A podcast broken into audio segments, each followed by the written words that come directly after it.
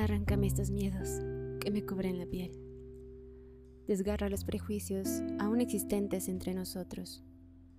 Dame vida como yo te la daré. Abrázame como si jamás quisiera separarte de esto que hemos creado. Tómame en brazos y recítame las historias que mascullen en tu memoria. Déjame impregnarme de ti para llevarte conmigo hasta tu próximo arribo. Plenitud que he alcanzado y tú has estado a mi lado, como un confidente, como un ser mortal, sensible y voraz, como mi igual. Me estremecí al sentir tus labios atrapar a los míos. Me di cuenta que me había sobrepasado con mi provocación. Me había encontrado a escasos milímetros de ti, que sentía tu respirar, sobreexaltado por el mismo encuentro.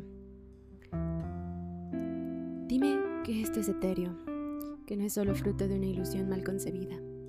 Dime que hay en ti un lugar preciado para mí. Dime que no es otra novela trágica al más puro estilo de Tolstoy. Déjame mecerte en mis tergiversados días Déjame confiarte lo más valioso que poseo, mi vida.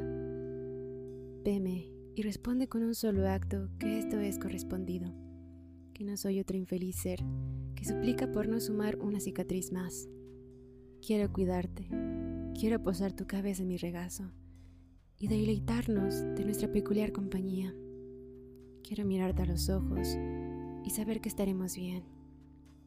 Me has hechizado y mi orgullo se siente ignorado pero antinaturalmente lo acepta y me permite dar un paso más cada día, al preguntar de ti, al escribirte, al soñarte, al extrañarte, al desearte, al quererte como nunca antes he querido.